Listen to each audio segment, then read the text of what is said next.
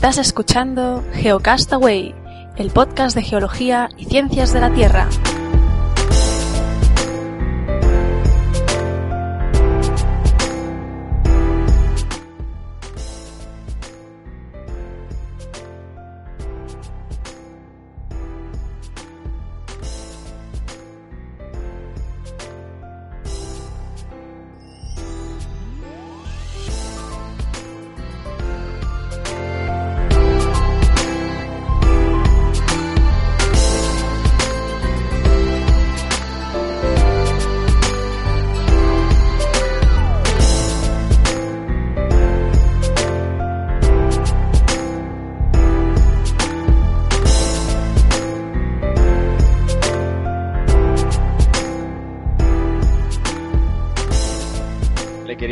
Precisamente si, si ha podido ver eh, construido alguna de sus... No, todavía no, pero tampoco de... ni, en, España ni en, ningún sitio. de Creía que en Jordania o algún sitio de estos. Ahora estamos con un tema de Jordania y otro de Qatar, de Qatar. Vamos a ver si funciona, pero ya después de, muchos años y de muchos de esos te, te, llegas un poco a... No a decepcionarte, y bueno, si sale saldrá eh, si hay que luchar, se sigue luchando, pero eh, yo me tengo que concentrar en mis cosas y en ganarme mi vida con mis libros, y conseguir lo que gano con uno lo pierdo con otro, ya lo he dicho, pero bueno, eso es, mm, digamos que el sino de cada cual, ¿no? Hubiera sido muy bonito que mis disaladoras salieran inmediatamente y además yo fuera inmensamente rico. Sería creo que incluso injusto, porque la vida en cierta manera me ha tratado muy bien, he viajado mucho, he conocido muchos países, tengo millones de lectores, siempre estoy bien de salud, nunca estoy enfermo de nada. Y bueno, ¿cuál es tu, tu como diría un, un, poco tontamente, tu karma? Pues mi karma es meterme en camisas de once varas.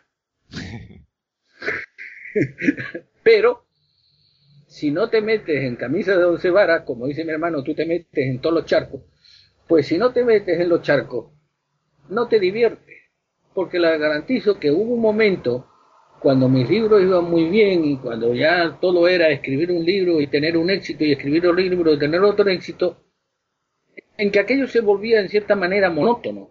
Y yo en aquel tiempo recuerdo que decía, oye, necesito hacer algo diferente, algo que me, que me, me excite como me excitaba en mi juventud digamos como el señor que lleva muchos años casado y aunque le guste su mujer, dígame, vamos a ver si tengo por aventurilla. Y luego resulta que la aventurilla esa se te, se te vuelve un problema que te, que te quiebra la cabeza, ¿no? Pero bueno, tú te lo buscaste, te podías haber quedado tranquilamente en tu casa sin molestar a los poderosos.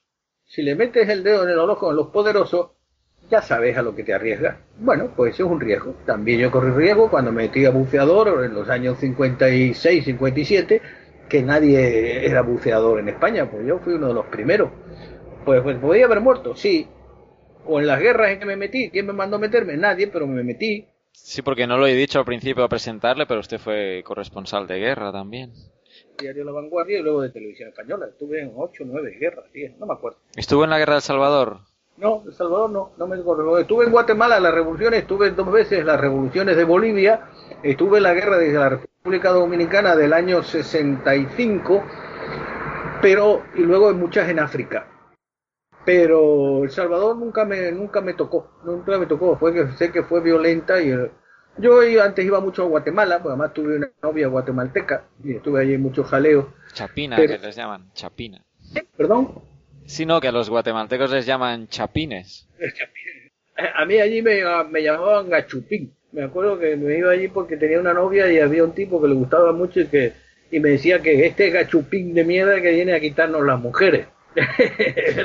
se enfadó mucho conmigo.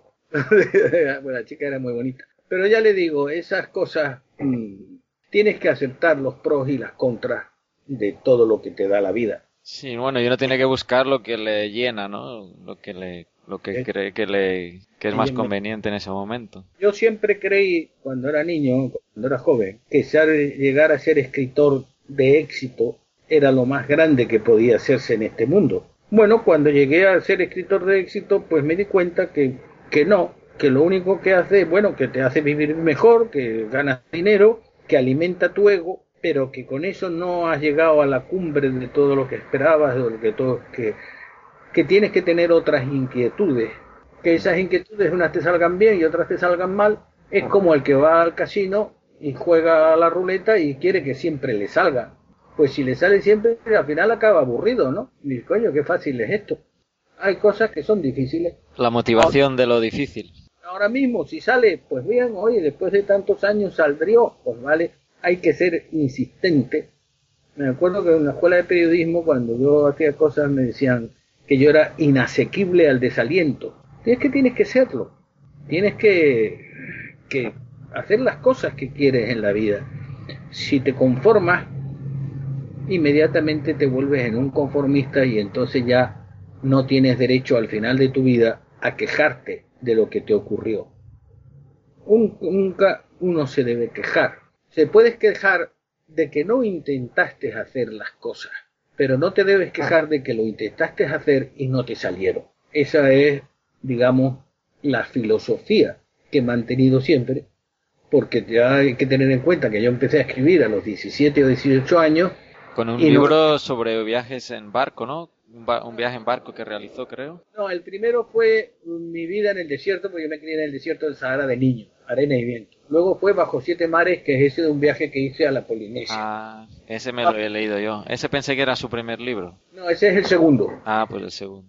Yo ya escribí África en Bueno, escribí mucho, 20 nadie los quiso publicar y 14 se publicaron sin éxito. Pero cuando ya tenía 39 años, surgió Ébano y fue mi primer éxito pero antes había estado 25 años escribiendo y no había resultado, pero no por eso tienes que dejarlo. Te ganas la vida con otras cosas, haces de todo, viajas por el mundo, conoces, tienes temas para escribir. Ahora, si después de haber escrito el primero o el segundo o el tercero o el cuarto o el quinto hubiera dicho, ah, esto no, esto no funciona, esto no da dinero, esto no sirve para nada, pues ahí me hubiera quedado.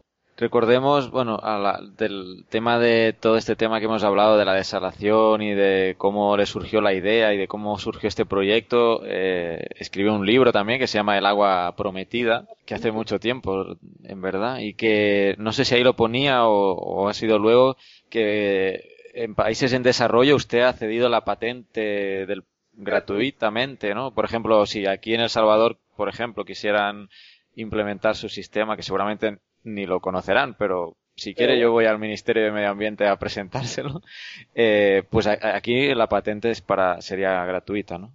Y además les, daría todos los estudios que están hechos por el gobierno español, son tres mil y, pico páginas de estudio y de cómo, y cómo se tiene que hacer, o sea que ya se sabe todo lo que hay que hacer y lo que cuesta, todo se sabe, ya está. Bueno, pues yo creo que ya tiene para llenar dos horas de, programa, ¿no? Si tiene tiempo, quizá podemos hablar diez minutos de un libro que me interesaría, que no me lo he leído, pero me lo quiero comprar, que se llama El mar en llamas, que creo que habla del petróleo.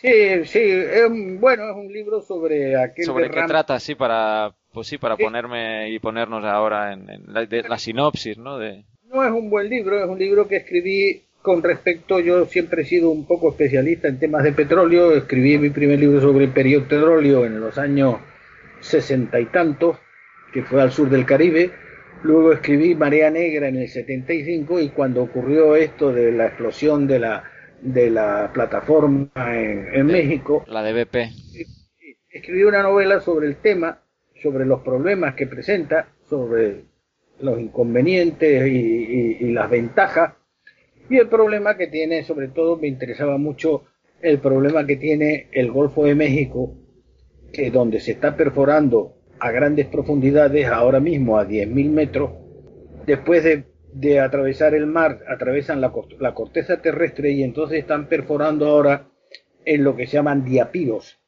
que es una especie de gelatina sal, de sal, de salmuera, donde se está perforando a ciegas eso tiene un tremendo problema, que es que los, no se obtiene ninguna información ni de los secos ni, ni de nada.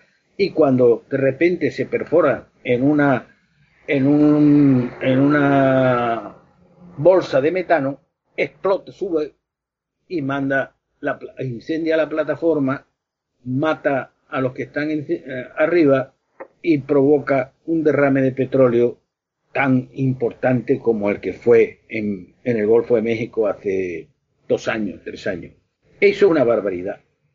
Lo que pasa es que ahora se ha descubierto que en el Golfo de México, debajo de esos chapiros, existen inmensos yacimientos de petróleo. Y nos encontramos con lo mismo. Las compañías petroleras no renuncian a eso con el riesgo que significa para el mar, para las costas, para todo. Y los gobiernos, sobre todo el gobierno de Estados Unidos, no está impidiendo que eso ocurra simplemente están dejando. Volverá a ocurrir la catástrofe. El libro no es bueno, pero bueno, a quien le pueda interesar el tema, es un libro que trata de, de eso.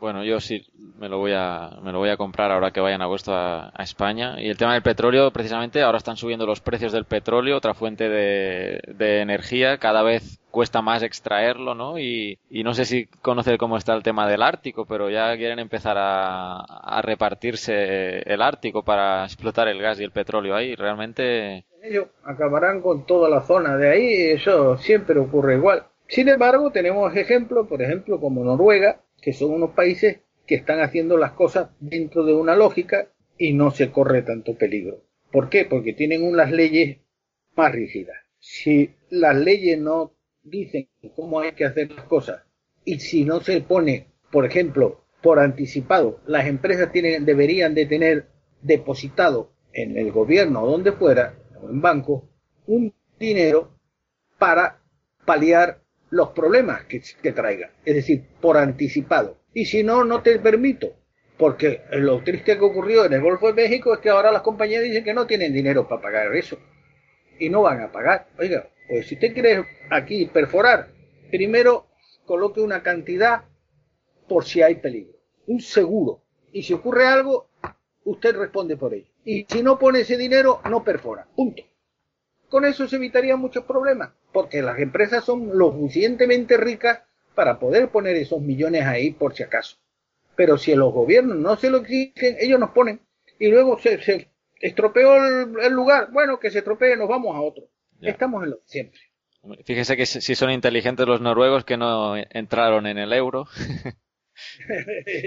y han hecho bien, y han hecho bien. Yo tengo un hijo casado con una noruega y dice, bueno, allí lo que hay mucho frío, pero pero desde luego tienen más sentido común y son un país muy rico por eso, porque hacen las cosas con cierto sentido, tienen su petróleo, tienen su madera, tienen sus cosas, tienen su hierro, pero hacen las cosas, también es un país pequeño, con pocos habitantes, su riqueza es muy grande, porque tienen materias primas, cosas que España no tenemos. Y sobre todo tienen buenos políticos, cosas que en España tampoco tenemos. Mire, pues eh, colgué en Twitter eh, que le estaba entrevistando y nos han escrito Félix Cañadas. Eh, nos pregunta, ¿qué piensa en realizar perforaciones para petróleo cerca de Canarias? Se dice que mal. Mejor que lo saque Marruecos. ¿Qué, qué, opina de toda esta exploración y, y, supuesta explotación que van a hacer cerca de Canarias? Teniendo en cuenta que usted es de allí originario, ¿no? Precisamente porque soy originario de allí y porque allí hay un enfrentamiento político y, social muy grande. Con respecto a eso, todos los medios de comunicación, incluso la empresa Repsol y mucha gente me han pedido que yo dé mi opinión. Y en este caso hay algo muy concreto. Yo no tengo, a pesar de que Repsol me la dio, no tengo la insuficiente mm, material para poderme mm, decantar por una cosa u otra. Y hoy algo que yo aprendí hace mucho tiempo es de no opinar de aquello que no sé. Es decir, a mí cuando me viene en una televisión o una radio o lo que sea, me dice, ¿qué opina usted de tal cosa? Digo, mire, yo de eso no entiendo.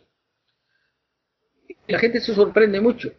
Y dice, ¿cómo? No, mire, yo no entiendo, yo solo hablo y escribo de lo que entiendo y conozco perfectamente. Si algo no lo conozco perfectamente, me abstengo. Porque la única última persona que supo de todo se llamaba Leonardo da Vinci, da Vinci. Y era porque era más listo que nadie y además en aquel tiempo los conocimientos eran mucho más limitados. si a Leonardo le preguntaran ahora qué opina de un ordenador, pues le diría, o del Skype, yo diría lo que, él diría lo que yo digo, pues no tengo ni idea. Me imagino que es que hay un chino ahí de arriba para abajo que va poniendo las letritas.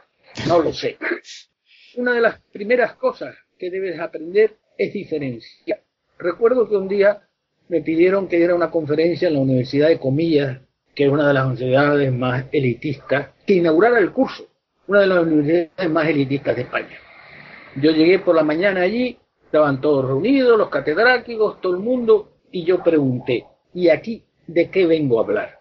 El, catedral, el, rector me apartó a un lado, era un señor calvo, alto, me así, me dice, oye, ¿de verdad que no sabes de qué vienes a hablar? Digo, ni la más remota idea.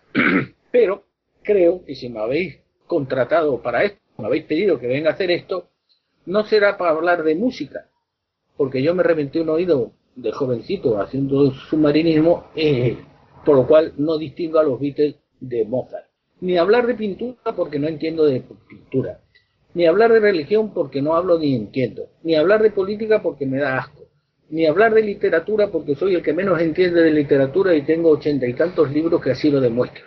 Me habréis llamado para hablar de viajes, para hablar de guerras, para hablar de ingeniería, para hablar de aventuras, para hablar de cine, que he hecho veintitantas películas, o para hablar de mujeres. Y de eso sí que entiendo. Y de eso hablé. No se me ocurre nunca hablar de lo que no sé. Y me sorprende cuando hay en la televisión o en la radio esas mesas redondas donde un día hablan de religión, el otro día hablan de la Presley, el otro día hablan de fútbol, el otro día hablan de, economía, al otro día hablan de política y digo, que, que listos son todos. ¿Cómo pueden hablar de tantas cosas? Mi arco de conocimientos o abanico de mi conocimiento tiene unos límites a un lado y a otro. Y si te sacas de ese límite, lo normal es que metas la pata. Bueno, eh, no quiero robarle más tiempo. Ha sido una, entrevista o una, una plática, como dicen por aquí, una conversación muy agradable con usted. Eh, yo hace mucho que empecé a leer alguno de sus libros, no me los he leído todos porque tiene una extensa bibliografía y, nunca hubiera pensado que pues estaría hablando ¿no? con usted. Sería como una de esas cosas que dice usted que, que tiene que ser tenaz. Quizá la próxima será pues conseguir algún libro dedicado suyo cuando esté por Madrid, quizá lo, lo pueda contactar. Un libro es mejor por estar dedicado, puede estar seguro. No, claro que no, pero es la ilusión, ¿no? De, de pues, eh, de haber conversado y tener una obra dedicada de alguien al que he leído desde hace tiempo. Eh, recuerdo, pues, el libro del que hemos charlado la mayor parte de la entrevista, el agua prometida, sobre el agua, pues todo este proyecto de, de la desalinizadora reversible AVF. Y pues este último que no me lo he leído, eh, El mar en llamas, pero que, que espero leerlo pronto. No es de los mejores, pero por la temática, pues también. Ya, también. Recuerdo también su página web para nuestros oyentes, vázquezfigueroa.es. Sí, ahora lo uso poco, pero voy a empezar otra vez a, escribir en ella porque la situación lo amerita. Además es que estado muy complicado últimamente escribiendo muchas cosas y tal, y los problemas de esto de ingeniería, pero reconozco que tengo que volver a utilizarla con más frecuencia. Sí, bueno, publicó el 15 de julio, publicó una entrada precisamente de, las desalinizadoras tradicionales y todo ese coste que está suponiendo al gobierno y bueno, lo que ya hemos comentado, ¿no? Hace poco escribió un, pequeño, un pequeño post.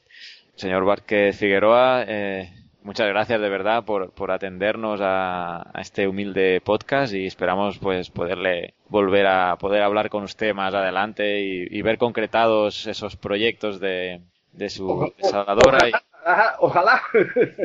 y tanto el de desaladora como pues nos comentaba estos otros temas de la minería y, y quién sabe si tiene algún proyecto para extraer petróleo también porque si todo apunta a que se va a ir cada vez eh, sacando menos petróleo, no sé qué vamos qué vamos a hacer. Parece que la sociedad va, va a colapsar si no hay petróleo. El petróleo habrá durante los próximos 500 años. El problema, el petróleo hay suficiente. El problema está siempre en que está más o menos profundo en sus costes, en costes de tracción y sobre todo en sus costes de refinación. Venezuela tiene en el Orinoco lo que llaman los esquistos bituminosos de Venezuela, tiene reservas de petróleo para todo el mundo para, durante por lo menos ciento y pico de años. Pasa que es un petróleo con mucho más mm, azufre y mucho más pesado, pero que hay que tener unas refinerías especiales para refinarlo. Pero su coste de refinación al final son 14 dólares metro, eh, barril. Oiga, si el, barril vale a ahora a ciento y pico, ¿qué más da gastarse 14 en refinarlo? Lo que pasa que a lo que hay que hacer es que ahora ya nadie le concede a Chávez estos mm, créditos para hacer una refinería de este tipo, solo hay una refinería capaz de refinar ese petróleo y está en Estados Unidos, pero el día que se empiece, que se necesite, diramos, vámonos a, a Venezuela, vamos a explotar esos esquistos bituminosos y vamos a producir petróleo. Será 100, será 112, será 120, pero tenga en cuenta que la mayoría del coste del precio son o impuestos del precio del petróleo son o impuestos o beneficios que se llevan las empresas. El coste en sí mismo de la extracción y el refinado del petróleo es muy barato. Hay que tener en cuenta, por ejemplo, en España. En España se, se paga más por una botella de agua, se pasa, paga cuatro veces más por una botella de agua que se ha extraído a un kilómetro o a dos kilómetros que por un litro de petróleo. Un litro de petróleo aquí de gasolina, perdón, de gasolina está costando creo que son un euro y pico. Una botella de agua mineral de cuarto de litro cuesta un euro. El oro azul. El oro azul. Y dicen, ¿cómo es posible? Si además esos manantiales lógicamente pertenecen a todos los españoles, no porque un político sinvergüenza le ha concedido la exclusiva de ese manantial a un señor y nos lo cobran a cuatro veces lo que es el, el, gasolina que hay que buscarla en el fondo del mar, traerla en barco, refinarla y ponerla en la gasolinera y es cuatro veces más barata que el agua que nos están vendiendo que es de la esquina. Y sin embargo nadie se, se revela contra eso. Pero todo el mundo pone el grito en el cielo cuando le suben dos céntimos la precio de la gasolina. Oiga, vaya usted contra los de las empresas de agua que están abusando y que están haciendo que las amas de casa tengan que subir cargadas de botellas de agua. Pero esas son las cosas que nadie quiere ver, que hay nada de pensar. Yo lo digo y entonces, oh, me vienen encima las empresas de agua y se me tiran encima y me vienen a ver a casa. ¿Cómo dice usted eso? Porque todos son unos sinvergüenza. Y los políticos se lo consintieron igual. ¿Cómo se puede pagar cuatro veces más una botella de agua del manantial que está a, a 50 kilómetros que de la gasolina? Pero eso es la verdad. O la propia diferencia entre el agua del que saca uno del grifo con el agua embotellada, también la diferencia de precio es, es brutal. El agua del grifo sea cada vez peor. Y por eso usted va ahora a unos puertos españoles y ya no hay esa mm, eh, fuentecita que se acaba el agua gratis. Y, va al baño y dice, un año letrero que el agua no es potable. Pero tiene que gastarse una, un, euro en una maquinita que está en, la, en, el hall, si tiene sed. Y si además luego se sube al aeropuerto, lo obligan a tirar esa, ese agua porque no puede subir el avión con una botella de agua. Cuando llegue ya se comprará otra. Eso lo. Y la gente dice, pues, oiga, pues y no me había fijado. y que Pero yo, esa es mi obligación, decirlo. Luego me busca enemigos, claro que me busca enemigos. Pero hace poco, hace un rato, recibí un email de un señor que decía que lo bueno que quería es que yo no me casaba con nadie. Bueno, me casé una vez o dos veces, pero pero en respecto a mis opiniones, nunca me caso con nadie. Digo las verdades. Las puedo decir más altas, pero no más claras. Muy bien. Vale. Perfecto. Muy bien, pues que vaya bien las reuniones con el Ministerio de Industria.